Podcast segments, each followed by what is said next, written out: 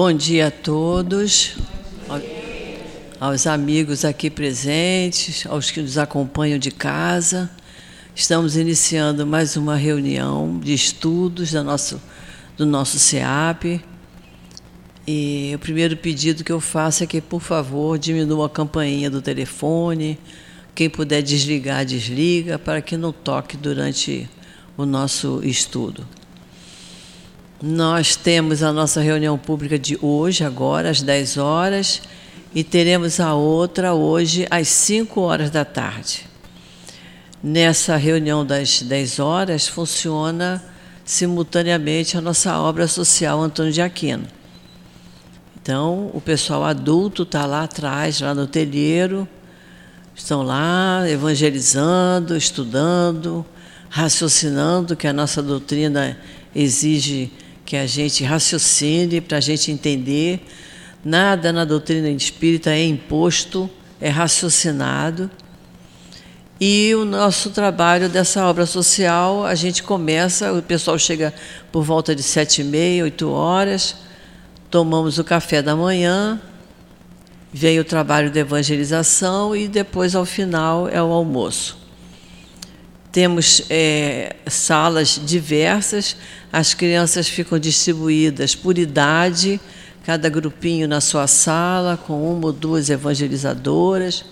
Então, temos o grupo de crianças, começa desde a creche, vai até a idade adulta. Temos o nosso grupo de jovens. A gente sempre lembra que é muito importante a gente participar desse estudo, do trabalho dos jovens.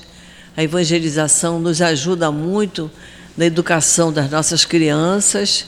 É importantíssimo passar para eles noções de, de deveres, de respeito, de amor ao próximo, de amor a Deus, a Jesus. E isso as nossas crianças aprendem na evangelização. Esse trabalho da obra social funciona sábado, na parte da manhã. Temos a nossa reunião pública de quarta-feira. Quarta-feira temos às três horas da tarde e às sete horas da noite. Quarta-feira funciona o passe de cura. O passe de cura funciona assim: quem achar que está passando por alguma dificuldade emocional, que seja, que fique após a reunião sentado no mesmo lugar onde está agora e que virá um médium da casa conversar com a pessoa e ver da necessidade do passe de cura. Às vezes a pessoa precisa mesmo. São aqueles problemas que a pessoa tem e vai ao médico e faz fisioterapia e toma remédio e a coisa custa resolver. O passe de cura não é para curar o corpo, é para curar o espírito e a gente tem que estar com o espírito preparado para as doenças que vêm. É de muita importância que a gente entenda o porquê de estar passando por aquela dificuldade. E o passe de cura nos ajuda muito a entender isso e a fortalecer o nosso espírito para que a gente encare com mais facilidade, com compreensão, a dificuldade que estamos passando. Por isso, nem sempre é preciso passe de cura às vezes é necessário que a pessoa venha mais vezes à casa. A doutrina espírita nos sugere isso. A gente não pode vir aqui uma vez por semana, tomar o passe, tomar um copinho de água fluidificada e ir embora para casa. Não, a doutrina espírita pede mais. Pede que a gente venha mais vezes, tome mais passes, ouça mais Evangelho, o Livro dos Espíritos, que a gente estude, que a gente faça os cursos da casa, que nós temos curso aqui de domingo a domingo, em vários horários, todos os dias em vários horários. É só cada um ver da sua possibilidade. A pessoa que trabalha durante o dia só pode fazer o curso à noite. A pessoa tem que ver qual é o dia da semana que está de folga. Aí vem fazer o curso da casa. Então vamos estudar doutrina espírita. A gente só é espírita quando a gente estuda a doutrina espírita. Vir a casa uma vez por semana não nos torna espíritas. Para fazer os cursos, nós temos os livros, temos ali a nossa livraria, que tem preços até promocionais. É só a gente se interessar e ir lá ver e se nos inscrever. Não precisa esperar chegar janeiro. A gente aqui na casa não começa curso em janeiro. A gente começa curso quando a gente chega. Né? Então, às vezes, a gente chega, ah, o curso Livros de Espírito está pelo meio. Não faz mal. Faz do meio até o fim, depois recomeça para fazer o princípio. Não é isso? Então, vamos estudar, que isso é, é, é muito importante. Nós falamos da nossa obra social, que a gente oferece o café da manhã e oferece o almoço. Por isso, nós pedimos muito a colaboração de todos. Quem puder, na hora que for fazer suas compras, comprar mais um quilinho de alguma coisa. Seja isso para oferecer no café da manhã ou no almoço, ou seja para completar as cestas básicas que nós também distribuímos. Então, se cada um trouxer um quilinho de alguma coisa, e esse quilo pode ser feijão, arroz, açúcar, pode ser sal, pode ser óleo, pode ser vinagre, pode ser sabão em pó, pode ser uma vassoura, um rodo, um pano de chão, um pano de prato. Tudo que a gente usa na nossa casa, a gente usa aqui. Então, por isso que a gente pede essa colaboração. Às vezes a gente ganha, né, de presente assim, Dia das Mães, Natal, a gente ganha pano de prato e a gente não usa todos. Aí tem lá um paninho de prato que ainda não usou ou que ainda está em bom estado, traz para cá. A nossa casa para se manter o chão clarinho, limpinho, é preciso que a gente tenha material de limpeza. Então, nós precisamos de material de limpeza, água sanitária, detergente para lavar louça, esponja de lavar louça. Olha quanta coisa baratinha que a gente pode trazer para cá. Né? Então, comprou um pacote daquele de esponja de lavar louça, tira uma esponjinha e traz para cá, que é muita louça para lavar. Então, a gente precisa, tá, gente? Então, é só olhar assim no armário em casa, opa, eu estou com dois, dois saquinhos de arroz, vou levar um de arroz o que puder trazer para ajudar a nossa casa, porque a gente, o que a gente faz aqui é por colaboração de todos nós. Não recebemos, não recebemos nenhuma ajuda de fora, é de todos nós daqui de dentro. Então, e sempre quando a gente dá alguma coisa, a gente fica muito feliz por poder colaborar. E temos ainda algumas bolsinhas de Natal das nossas crianças aqui. Vocês estão vendo ali fora, em cima da mesa, ainda tem algumas bolsinhas que nós precisamos é, arrematar aquilo ali o mais depressa possível, porque temos que entregar até o dia 26 de novembro.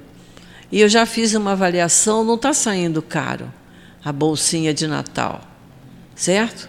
Então vamos aproveitar, pegar um pouquinho do pagamento de outubro, alguma vim agora 13 terceiro, vou tirar um pouquinho para comprar. A gente compra coisinhas simples, Coisa para criança, coisa simples, que não sai tão caro. A gente vai numa para comprar o chinelo, vai numa de Santini, que tem chinelinho mais barato, né? Compra camiseta, a gente compra na loja americana, compra na CIA. Então a gente consegue, divide a bolsa, não é? Às vezes a gente faz assim, eu chego para minha irmã e digo, você não quer colaborar comigo, não? Eu compro os shortinhos, a camisa, você compra o chinelo, né? A gente divide entre a família e divide a, a bolsa, que sai mais baratinho ainda. Mas vamos colaborar.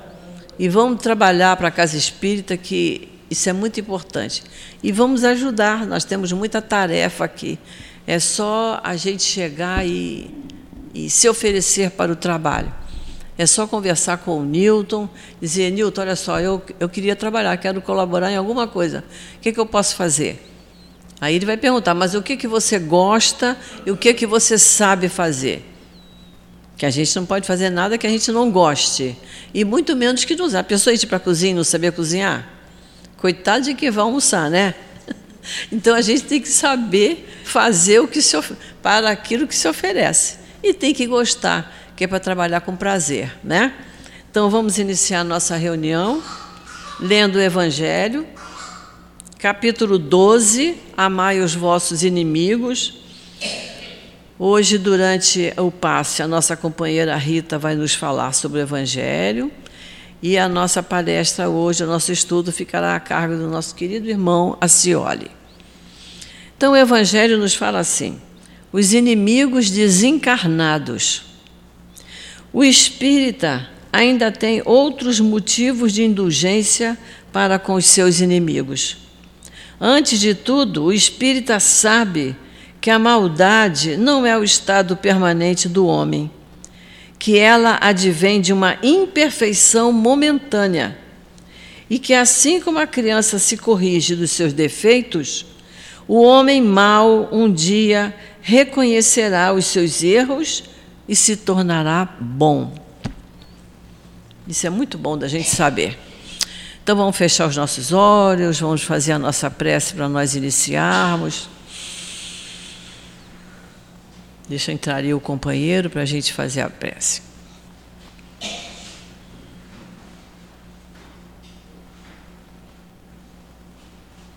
Querido Jesus, estamos todos aqui, Senhor, reunidos em Teu nome, pedindo a Tua permissão, que cheguem até nós os espíritos queridos que aqui sempre trabalham em nosso favor, esses espíritos amorosos que trabalham aqui incansavelmente, o nosso querido altivo, Antônio de Aquino, Doutor Herman, Baltazar, todos essa, essa coluna de espíritos amorosos que possam mais uma vez vir em nosso auxílio, para que possamos, Senhor, através da nossa boa vontade, do nosso entendimento, tirarmos muito proveito do que aqui hoje for estudado.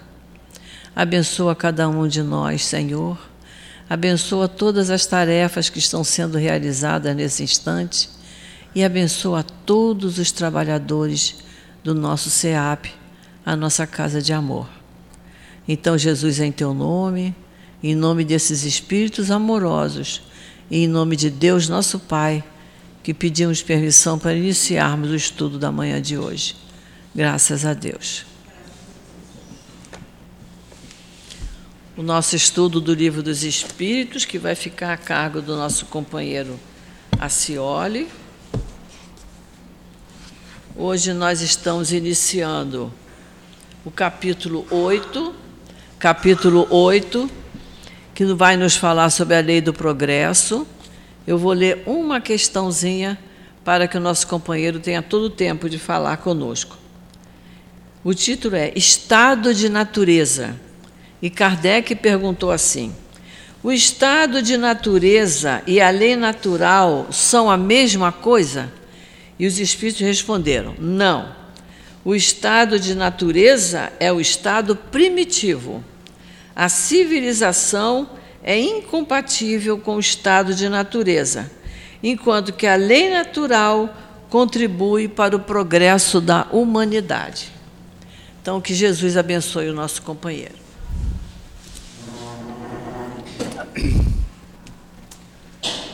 Que a paz, que a infinita paz de Jesus, envolva os nossos corações. Nós estamos submetidos às leis humanas, as leis, as leis humanas mudam, se transformam, se adaptam, acompanhando o progresso e a evolução de cada país, de cada continente que tem sua cultura, o seu progresso. Então, as leis não necessariamente são iguais porque as leis humanas refletem o estado de progresso ou de avanço feito por aquela região, por aquele país, por aquele lugar. Então elas vão mudando, vão se ajustando conforme o homem progride. A, a outra lei é são as leis divinas ou naturais. Essas, todos os homens, em todos os quadrantes da humanidade, a elas estão submetidos. E as leis divinas ou naturais, as leis de Deus, essas não mudam. Essas são imutáveis.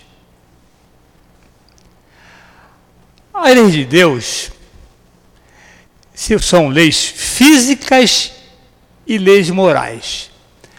As leis morais que nós estamos estudando hoje se referem ao comportamento do ser humano. As leis morais se referem ao nosso comportamento. Algumas delas são a lei do progresso, a lei do trabalho, a lei de reprodução, a lei de sociedade, a lei de justiça, a lei de, de amor e caridade, a lei de destruição, a lei de reprodução, são princípios legais que orientam o nosso comportamento. Todos nós podemos conhecê-las, mas nem todos compreendem essas leis.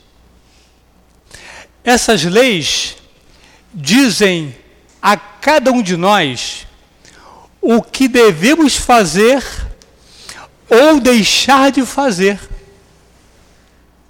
E que nós só somos infelizes quando delas nos afastamos. Se estamos infelizes, é questão de parar e examinar assim: que princípio legal eu não estou cumprindo adequadamente. Esse conjunto de leis são para nós a Constituição. Existe a Constituição humana, que, fala Constituição Federal do Brasil. É um conjunto de leis que mudam. E tem a Constituição divina ou natural que nós temos que reportar e responder. E hoje, diferentemente do que do que a Garcia falou, hoje nós vamos estar a lei de sociedade. A lei de sociedade, que é a necessidade da vida social. Desde os nossos primórdios, nós instintivamente sabíamos que sozinhos pouco podíamos. De início era a autoproteção da natureza, das intempéries, e nós procuramos nos agrupar, respondendo a um instinto de conservação, a um instinto de sobrevivência Sobreviver sozinho, lutar sozinho, é muito difícil. Já agrupado, fica mais fácil. Então nós entramos no movimento instintivo de procurar uns aos outros. E para nós fazermos isso, Deus nos deu diferentes faculdades. E Ele não nos deu essas faculdades à toa. Ele nos deu essas faculdades para que cada um de nós contribuísse para o progresso. Progresso individual e progresso coletivo. Diz lá: todos têm que progredir.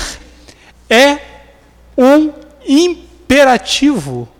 Todos têm que progredir. É o imperativo da lei. Não há como você pode retardar o progresso, pode jogar para amanhã, mas você tem que progredir. Você tem essa necessidade interior de progredir. E para isso, Deus nos deu faculdades e não foi à toa que Ele nos deu as faculdades de raciocinar, de pensar, de amar, se emocionar, sentir, analisar e a capacidade contínua de pensar. Agora, esses tesouros que nós temos, se ficarem escondidos, nada valem. Nem para nós, porque nós não vamos trocar. Iríamos ficar só usufruindo deles, sem compartilhar, sem distribuir. Então, na verdade, a lei de sociedade, essa busca de um pelo outro, que nós fazemos no movimento motivacional, no movimento instintivo de busca de um pelos outros, nós, na medida da nossa capacidade, do nosso conhecimento, das nossas habilidades, das nossas atitudes, dos nossos empenhos e das nossas motivações, nós vamos compartilhando o que nós já conquistamos uns com os outros. E esse compartilhamento, você entra de um jeito e sai maior do outro jeito. É como passar por mergulhar numa onda. Você fura uma onda e você sai diferente quando depois você sai da onda. É desse compartilhar de competências, de capacidades, de experiências que nós vamos contribuindo para o progresso, para o crescimento individual e coletivo. E esta é a necessidade da vida social, o imperativo imposto pela lei divina ou natural, a lei de Deus. Ninguém, ninguém cresce enclausurado, ninguém cresce numa caverna, se relacionando só com ele, consigo mesmo não há como crescer. Isso seria retardar o próprio progresso individual e o progresso coletivo. Então, essa necessidade da vida social, que é o impulso natural que o espírito tem, onde quer que ele esteja, é para esse auxílio mútuo. Vós sois deuses nós temos uma, uma participação na cocriação. Somos co-criadores em todos os campos de conhecimento da humanidade. Deus recorre aos homens para que eles sejam agentes divinos na construção de uma humanidade cada vez melhor. Seríamos certamente os sirineus, que sai do caminho e busca auxiliar a dor que está ao lado. E depois volta a caminhar, mas depois também procura saber qual foi o resultado daquela assistência. Então nós somos agentes desse processo de contribuição para o progresso. É o imperativo, é o imperativo da lei. Porque nós temos conhecimentos, experiências diferentes. Nós temos idades diferentes. Aqui, nós não sabemos qual foi o instante que nós fomos criados. Somos espíritos antigos na estrada. Então, nós temos inteligências em diferentes graus, experiências diversas, conhecimentos diversificados. Nós já experimentamos a vida em diferentes climas. Já sentimos, já experimentamos diferentes culturas. Por onde andamos nessa saga de crescimento e evolução. Temos histórias de sucesso e de fracasso. Temos níveis educacionais diferentes. Temos instruções diferentes. Temos crenças diferentes. Temos religiões diferentes. É esta mistura. É, somos juntos, misturados e muito diferentes. E muito diferentes. E é dessa mistura que temos que compreender uns aos outros. É essa mistura de inteligência, grau de desenvolvimento espiritual. Nós temos maturidades espirituais diferentes.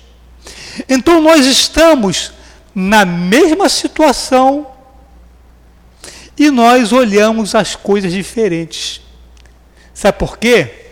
Essa variedade, essa diversidade de inteligência, cultura, experiência, educação, religião, crença, sucesso, fracasso, história de vida, faz isso afeta a nossa percepção. A percepção é a nossa capacidade de ver de enxergar, de perceber com, não só com os sentidos físicos, mas com os sentidos mais amplos. Então, isso faz com que a gente vendo a mesma coisa e a gente pensa diferente. A gente vê diferente. Mas a questão não é convencer o outro, é compreender por que o outro pensa assim? E o outro ter interesse em compreender por que eu penso assim. Talvez eu. E o outro lembra que somos, somos diferentes. E eu compreendendo por que você pensa assim, eu penso assim, de repente eu posso mudar a minha percepção. Puxa vida, a minha percepção não estava correta. Ampliei a minha percepção. Então, na verdade, é, esta, esta razão impulsionadora do crescimento. Dois amigos, muito amigos, brigaram entre si. Procurei a um e a outro separadamente, para conhecer, saber a razão pelas quais eles tinham brigado. Perguntei a um e perguntei ao outro. Não é que eles viam coisas diferentes, não. Eles viam as mesmas coisas. Então eu me perguntei: Onde está a verdade? Qual é a verdade? Então, cada um de nós vê e percebe a verdade segundo a sua percepção, segundo o nosso grau de desenvolvimento moral, intelectual. Então, daí, essa necessidade da vida social, da vida em sociedade é esse contato difícil, é esse contato atritivo que vai lapidando as arestas. É esse bater da água nas pedras que vai arredondando as pedras. E não há, não há outra condição de crescimento, de progresso, imposto pela necessidade da vida social para impulsionar o nosso próprio progresso, o nosso crescimento. E incomodado, desconfortável, nós buscamos alternativas de sair daquela situação. A dor ensina a gemer. E é nessa que nós buscamos soluções para os problemas. Nós buscamos saídas para os problemas. E muitas vezes só ou sós é muito difícil.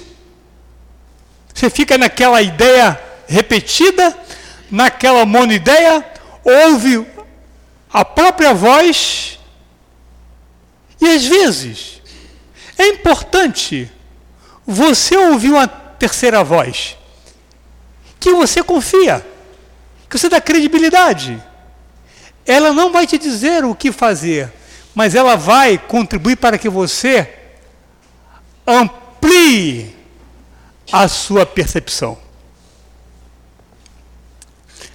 Uma pessoa estava cheia de problemas. É como se estivesse perdida em meio à floresta. Ela estava lá, na floresta, sem saber o caminho, alternativas, caminhos a seguir. E alguém, do alto de uma montanha, vendo a floresta de cima, observa. Desce até aquele ser perdido, o pega pelas mãos, leva para o alto da montanha, mostra ele a floresta toda, analisa com ele o problema e a situação, não dá soluções para ele, dá elementos de reflexão.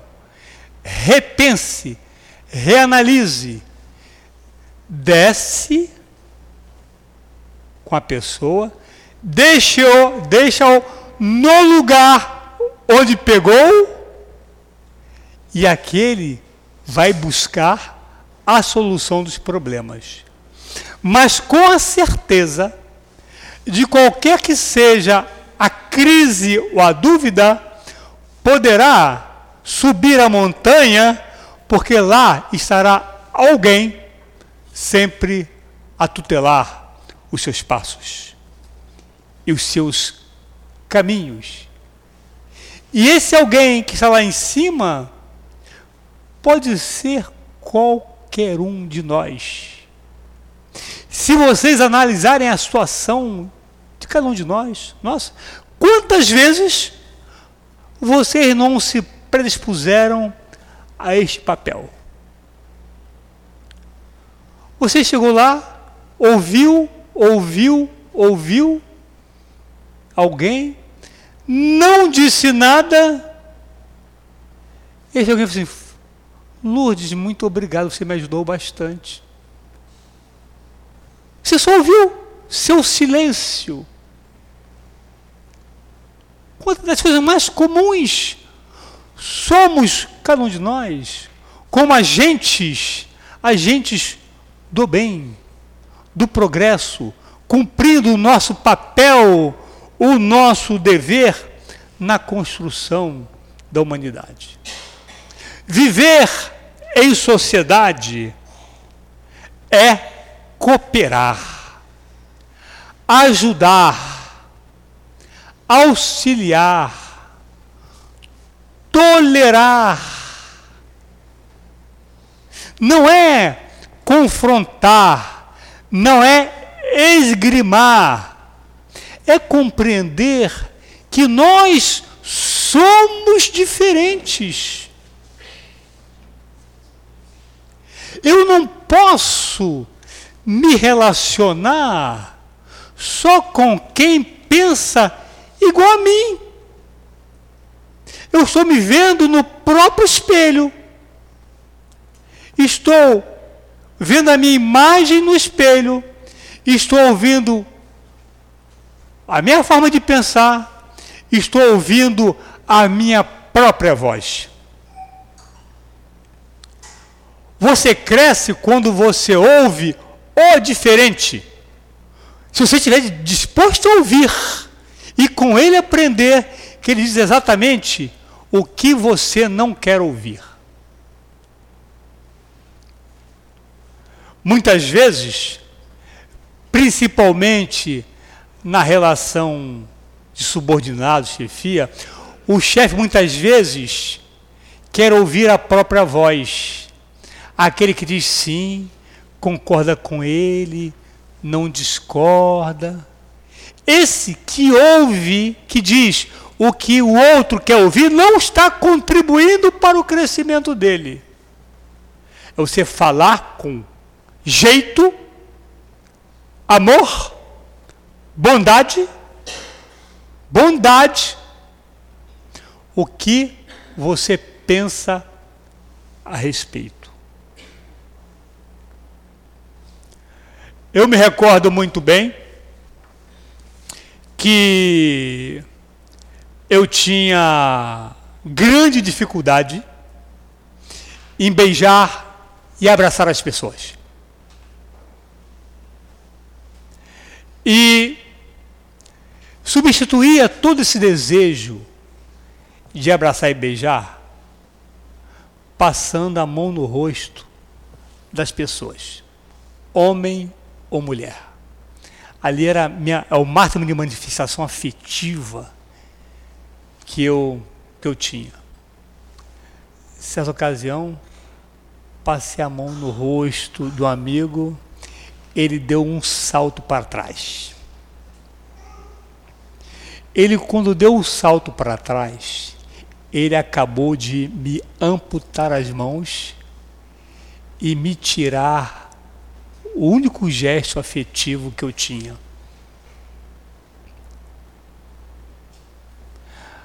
Aí eu me predispus a ouvir as pessoas. Aí disse, não, você não tem sentimento. Isso é duro ouvir.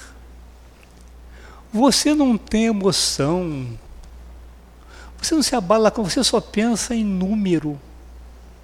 Você é muito racional, muito lógico. Você só pensa em coisas. Você não pensa em gente. Isso eu ouvi de várias pessoas. E foi de uma dor enorme. E agora? O que eu vou fazer com tudo isso? Por incrível que pareça, eu aprendi a desenvolver meu afeto quando comecei a frequentar um trabalho como este, lá na favela da Malé, em Realengo, no Centro Espírita Leon Denis.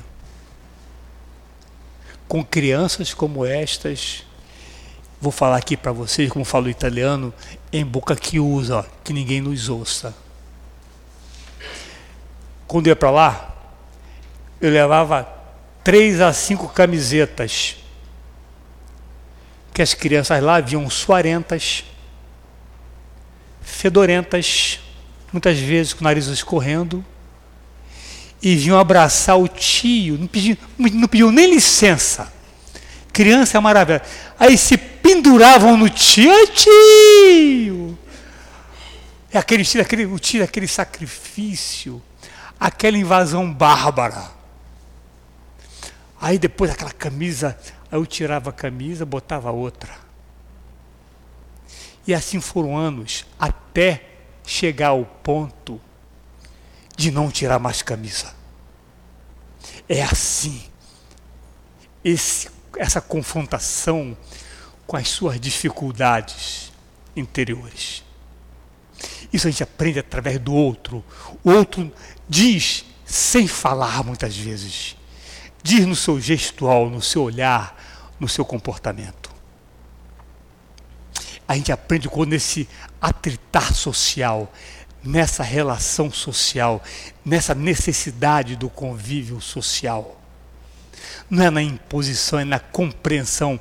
Cada um de nós tem um ponto de vista. A gente está na estrada em situações diferentes e vemos as coisas diferentes.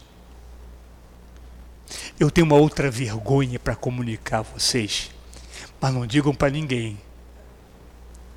Eu estava também lá no Leão Denis, lá tem uma escadaria que era um restaurante. Quando eu cheguei assim no pé da escadaria, estava lá uma senhora com a filha ela era macrocéfala, cabeça, uma cabeça grande, babosa, devia ter um metro e meio de pés a cabeça. A mãe assim, ah, Cioli, você pode me ajudar a levar fulano até lá em cima?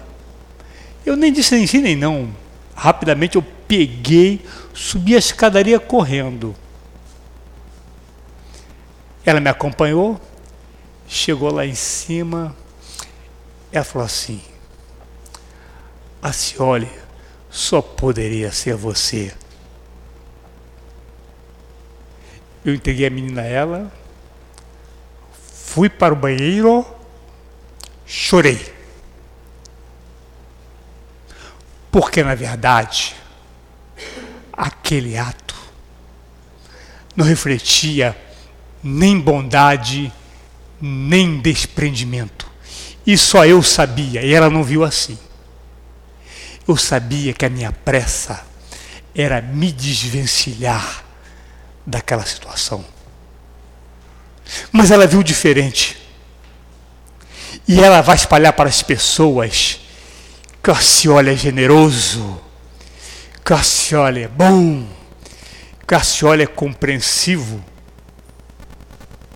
e de tanto ela falar isso para as pessoas, e as pessoas me dizerem que eu sou isso, mesmo que eu não seja, eu vou passar a lutar para ser. Entendeu? Aquilo te impugnar. Eu tenho, eu tenho que ser bom.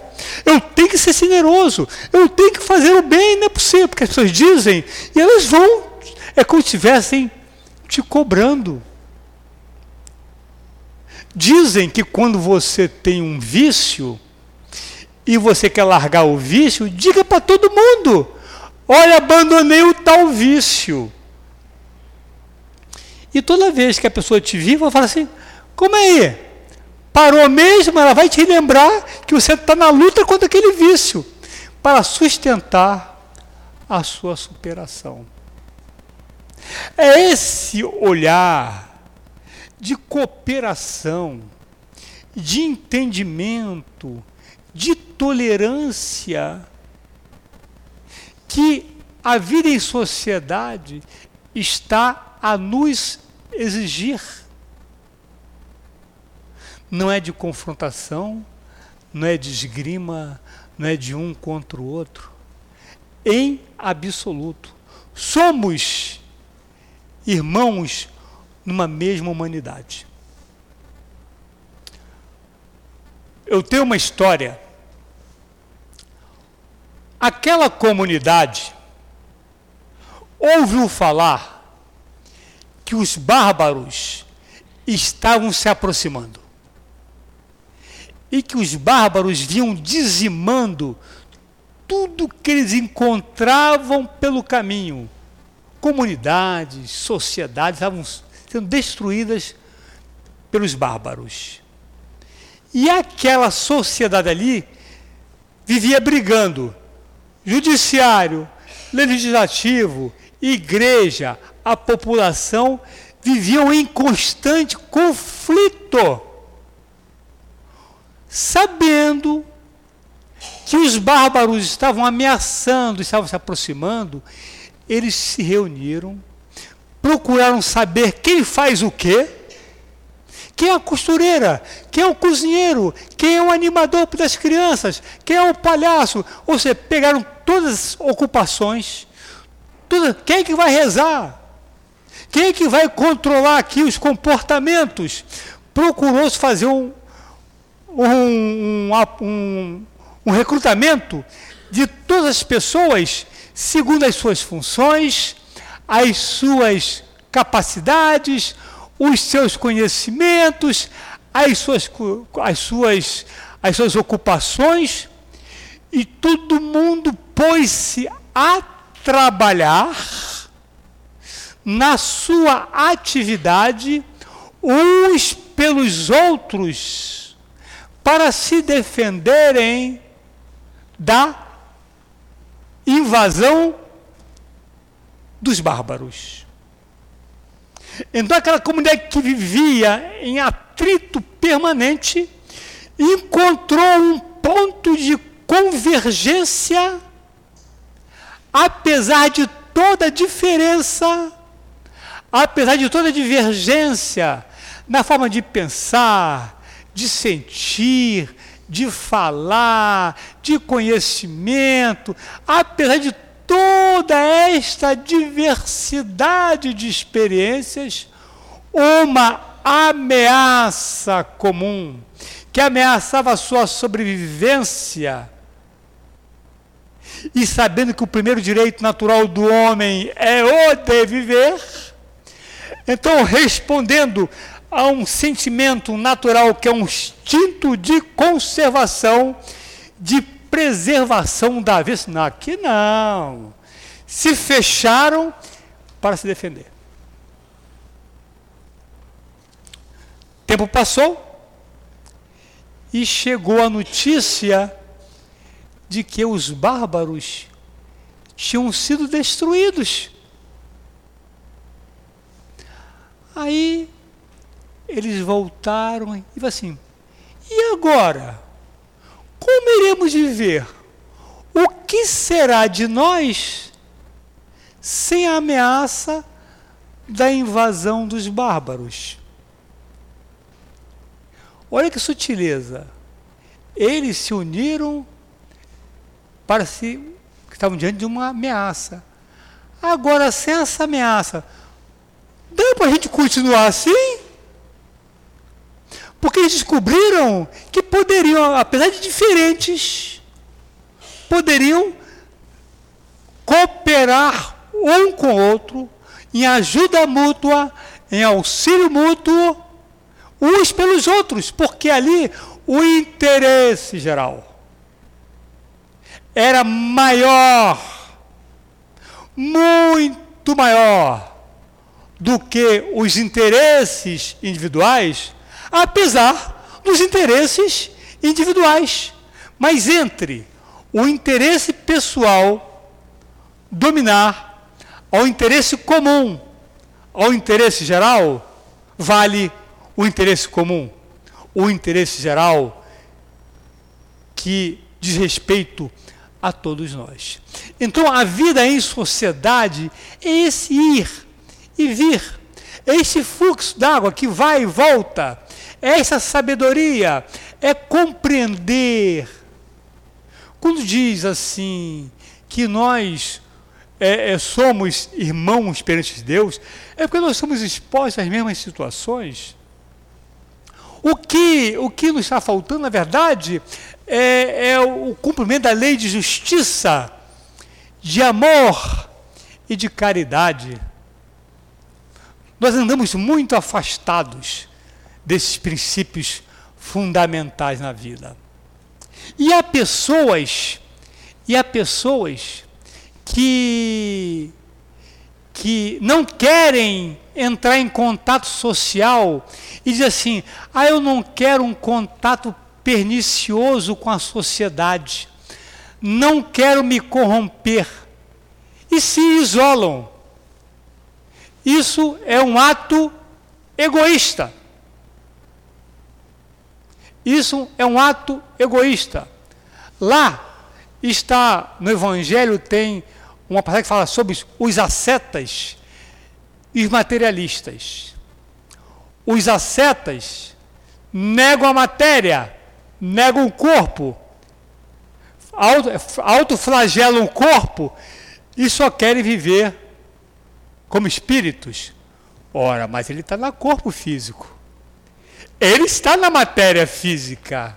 E ele tem que enfrentar as, as adversidades próprias de quem está no mundo físico. E o materialista nega a existência do espírito e, olhando a vida como aqui e agora, vive a matéria intensamente, negando. Então, esses que não querem o contato pernicioso, entre aspas, com a vida social, estes são egoístas. São ou um ou outro na história da vida. Aqueles outros que se isolam é, por questão de ocupação, da exigência ocupacional, se isolam num trabalho, numa tarefa, para o bem de terceiros. Eles têm pouco contato social, não porque não querem, porque eles têm um interesse dominante maior. São os pesquisadores em todas as áreas da ciência matemática, ciência médica, ciência física, seja na pedagogia, na história, na arte, você sempre encontrará alguém interessado, esmiuçando, procurando. Então esses se isolam em busca de um bem maior para o ser humano. Esta atitude, por si só, é muito meritória, porque está fazendo bem sem saber a quem. Então nós temos essas duas, essas duas formas de, de isolamento. O isolamento egoísta e o isolamento altruísta. Um voltado para si, exclusivista, e o outro voltado para a humanidade, altruísta. Então a lei de sociedade, a lei de sociedade é o imperativo. O imperativo para progredir. É necessário progredir. E para progredir é necessária é necessária a vida social. Esse lusco-fusco, esse vai e vem, essa coisa, esse atritar, até que dessa pedra preciosa, mas ainda embrutecida, esse atritar puxe o brilho Vós sois luzes. Como diz lá o Evangelho, nós estamos assim tão, tão imaturos. Eu concluo isso. Diz lá o Evangelho que nós morremos de fome à porta de um celeiro o celeiro é um lugar onde guardo os alimentos. E nós estamos na porta, morrendo de fome, Sabe por quê? Nós não sabemos quem nós somos. Nós raramente fazemos esse mergulho no universo interior e perguntar a você mesmo: quem é você? Mas, quando nós perguntarmos a nós mesmos quem é você, usemos a mesma régua que nós medimos o outro. Porque quando nós perguntamos a nós mesmos, quem é você? Nós começamos a responder, mas nós explicamos, nós justificamos, nós nos massageamos, né? Nós ficamos, não, mas assim, agi assim, fulano, por isso, estava nervoso. Nós sempre explica. Agora, quando o outro tem um comportamento semelhante, aí nós vamos com a nossa régua. A nossa régua é dura. Então, usar a mesma régua. E nesse particular, olhar o olhar do outro, se nós olharmos como instrutores, como professores, como educadores, e olhar a vida como uma escola onde nós temos que aprender diariamente, nós vamos viver, apesar de você amanhã de ser outro dia. Vamos lidar com a vida como ela se mostra. O caminho se mostra ao longo do caminhar. Nós podemos cada dia criar um destino novo. A vida não é um sistema fechado, é um sistema aberto de possibilidades. Tudo se pode. Nós temos um mundo pela frente de alternativas. Se hoje você está aqui, amanhã está ali, amanhã, se não está nessa função, amanhã está em outro, não está olhar como aprendizagem. Ao invés de confrontar, compreender, entender resignadamente, mas sem deixar de fazer o que lhe cabe. Não adianta eu ficar chorando no meio-fio, me autoflagelando, olhando para o passado, sem olhar para frente sem dar o meu passo. A nossa felicidade está em nossas mãos. Não podemos terceirizar o nosso estado de felicidade. Nós somos construtores, edificadores, emuladores dos nossos destinos. E a felicidade é impossível ser feliz sozinho. Lembra essa música? Tom Jobim? O resto é mar, não é?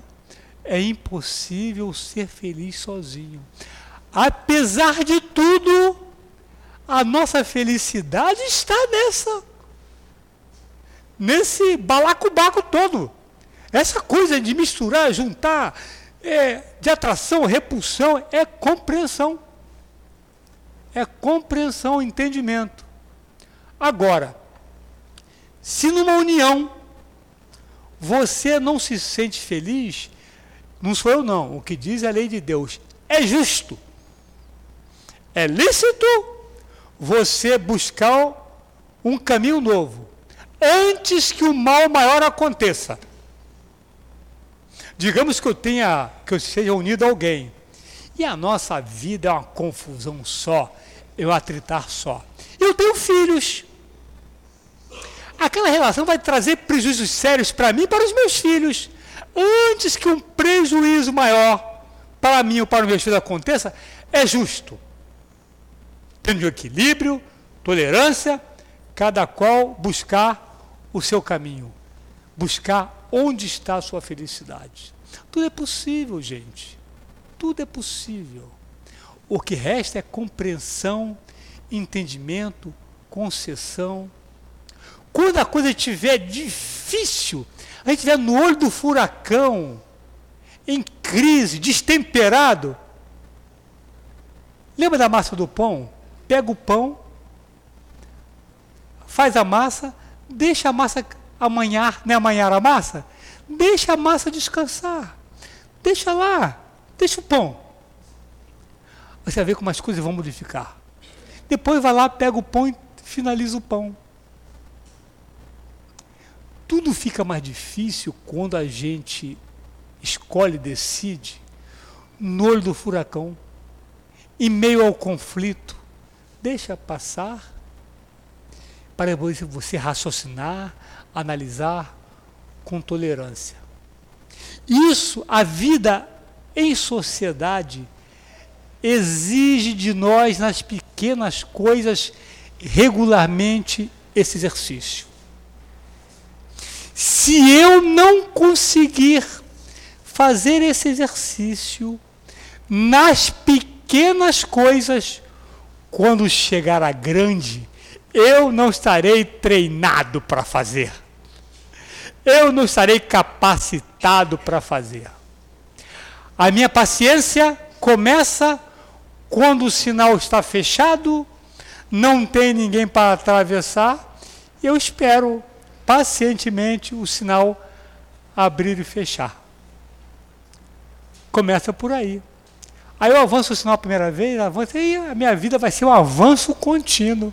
Toda hora eu vou estar avançando o sinal. E jamais desenvolverei a paciência e a tolerância. Então, vida em sociedade é necessário para o progresso. Todos nós temos esse compromisso e temos que responder a parte que nos cabe no cumprimento dessa lei que constitui a constituição divina ou natural que rege as nossas vidas. E nós só seremos infelizes quando dela nos afastarmos. Para encerrar, lá fala sobre a condição de felicidade. Fala assim: que no tocante à vida material é a posse do necessário para viver. Aí você pensa assim, bom, na vida material eu tenho a posse do necessário? Tenho. Estou infeliz? Tem a outra parte, que é a fé no futuro e a consciência tranquila. E a consciência tranquila aquele sentimento íntimo de que você está agindo, se comportando conforme a lei de Deus. Aí você junta tudo isso, muitas, muito, muitas vezes passando perrengue, você é feliz, porque você tem fé no futuro e, a, e tem a consciência tranquila. Que Deus nos ampare, que Deus nos abençoe e vamos lutar. E a luta é íntima. A revolução é intestinal, é íntima. Que Deus nos abençoe.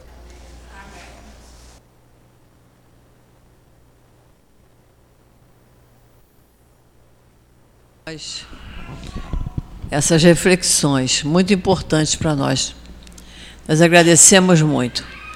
Vamos passar a segunda parte da nossa reunião, que é dedicada ao trabalho de passes, e pedimos aos médios que se coloquem.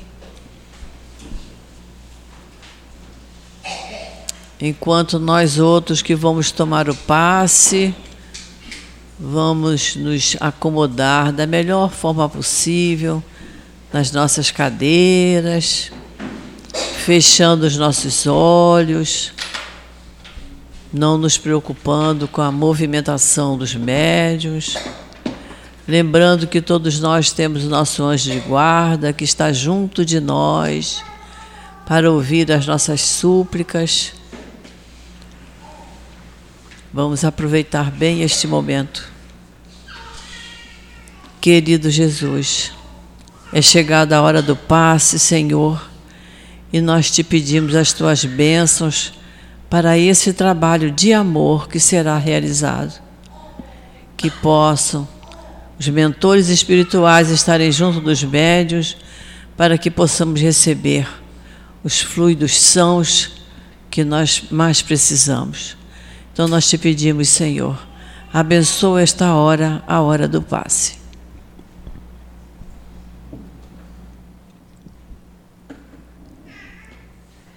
Graças a Deus, graças ao Mestre Jesus. Vamos falar dos inimigos desencarnados. Nós sabemos que há uma relação contínua entre os dois planos da vida, o plano material e o plano espiritual. Há os que estão encarnados e os que já estão desencarnados. E eles mantêm uma relação um com o outro. E quando Jesus quis nos dizer que amai os vossos inimigos, ele deixou claro para nós sermos indulgentes com as dificuldades dos outros ele quis nos mostrar que o homem ele não é de todo mal.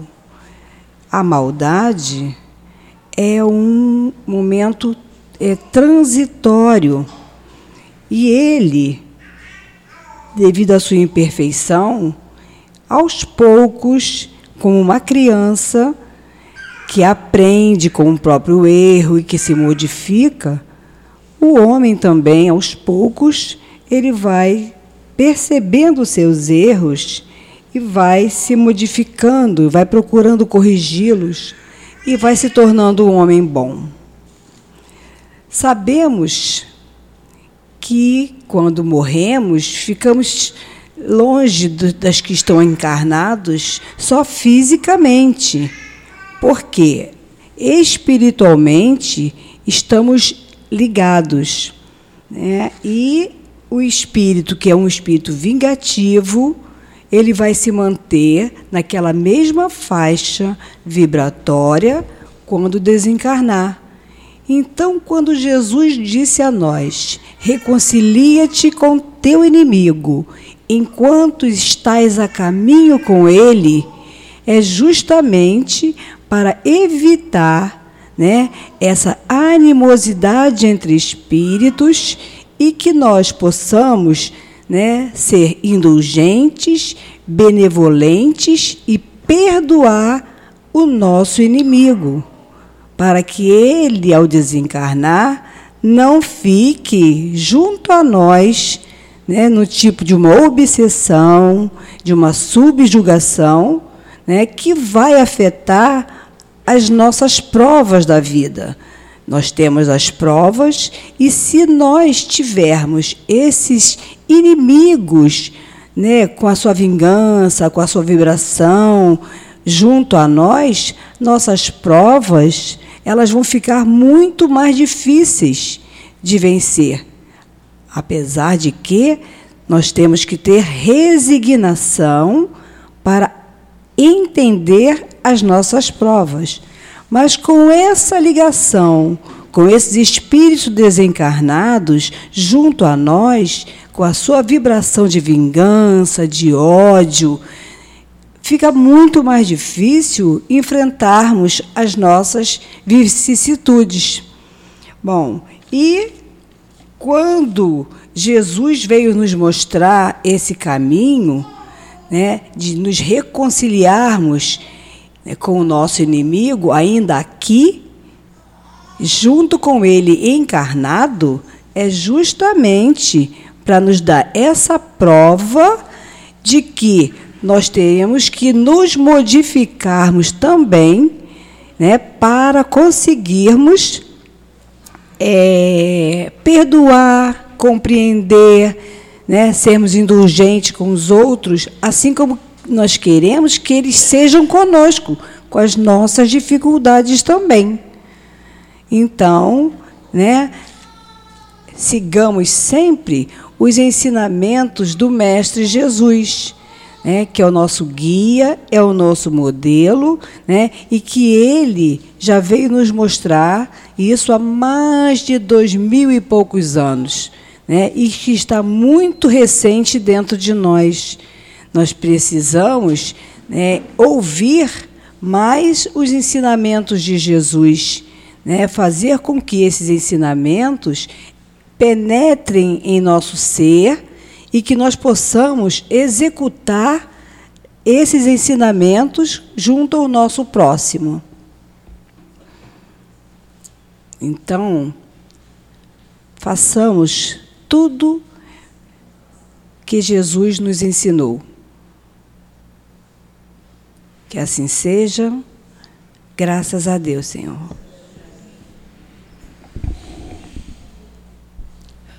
Querido Jesus, nós só podemos agradecer, Senhor, por ter nos intuído a estarmos aqui nesta manhã estudando o teu Evangelho, estudando as lições que esses Espíritos amigos nos passam através dos livros espíritas.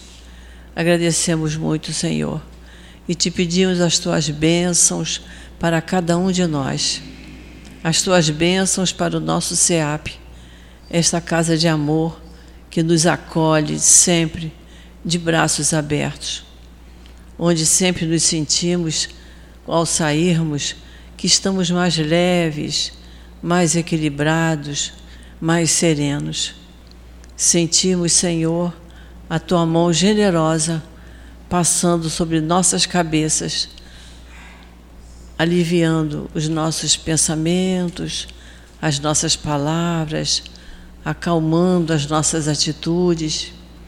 E assim, Senhor, muito agradecidos por todo o amor que recebemos de Ti e de Deus nosso Pai, pedimos a Tua permissão, a permissão desses espíritos amigos e a permissão de Deus para darmos por encerrada a nossa reunião de estudos e passes na manhã de hoje.